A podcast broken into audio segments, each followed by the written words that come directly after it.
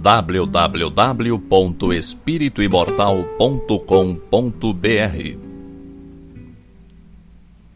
Cinco minutos de Espiritismo visando a reflexão.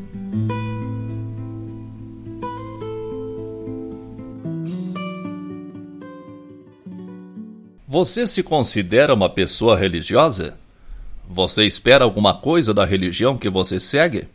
Muitas pessoas que acompanham meu trabalho não são espíritas, o que me deixa duplamente honrado por acompanharem o meu trabalho e por desenvolverem a tolerância para com pensamentos que divergem dos seus. São pessoas que gostam dos temas que abordo e da maneira como eu os abordo. Mas entendo que para católicos e evangélicos deva ser difícil a aceitação do meu ponto de vista quando falo em reencarnação. No entanto, este é um ponto de entendimento essencial, imprescindível para a compreensão do Espiritismo. Eu conheci várias religiões, algumas com certa profundidade, outras apenas superficialmente, e confesso que durante bastante tempo busquei algo na religião que religião nenhuma oferece. Esperei que ocorressem mudanças na minha vida.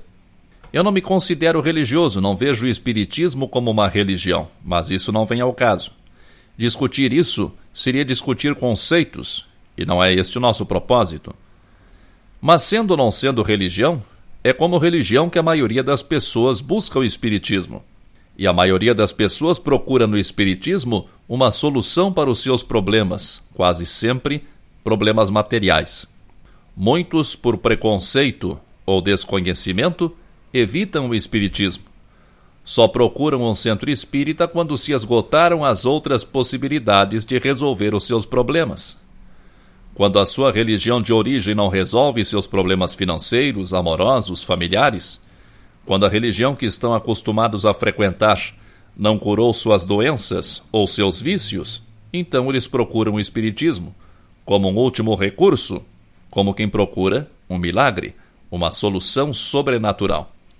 Não estou aqui para defender religião nenhuma, mas não adianta deixar de frequentar e se dedicar à igreja ou templo a que se está habituado, se não se estiver disposto a uma mudança interna.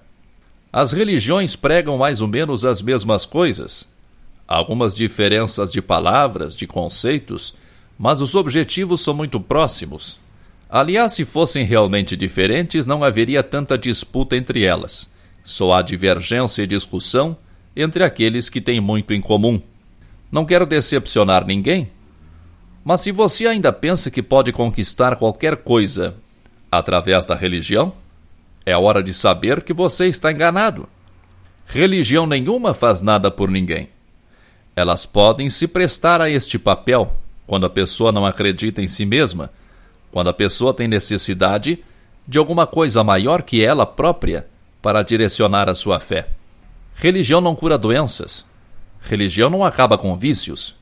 Religião não põe suas contas em dia. Religião não resolve seus problemas familiares nem reconcilia casais briguentos. Só você pode fazer isso. Só você pode resolver seus próprios problemas. Você precisa da religião para buscar Deus? Mas ele está dentro de você, Deus está em você, Deus está com você, Deus é você porque você é filho de Deus, criado à sua imagem e semelhança e, portanto, perfectível. E só você mesmo pode desenvolver essa perfeição, deixando que Deus se manifeste através de você. O oxigênio que você precisa para se manter vivo está no ar à sua volta você só precisa permitir que seus pulmões absorvam-no.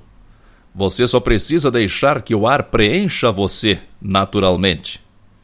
Se você fechar o nariz, não tem jeito. Não adianta culpar o ar. A mesma coisa acontece em relação a Deus. Deus está em toda parte. Ele está em você. Você só precisa permitir que ele se manifeste. Jesus disse: Vós sois deuses. A essa permissão, o Espiritismo dá o nome de reforma íntima. Não é mudar de religião, ou de igreja, ou de cidade, ou de família que vai resolver seus problemas. Os seus problemas nascem de você. Os seus problemas são o resultado de seus pensamentos, palavras e ações. Por isso, o seu processo de mudança deve ser interno, íntimo. Você deve mudar a sua estrutura de pensamento e posicionamento em relação à vida, às pessoas, ao mundo. Você nunca deixará de ter problemas. Os problemas são nossas oportunidades de aprendizado. Mas o modo como você encara os problemas pode ser modificado. Acredite mais em você você tem plenas condições de resolver os seus problemas. Força e paz para você. www.espirituimortal.com.br Cinco minutos de Espiritismo visando a reflexão.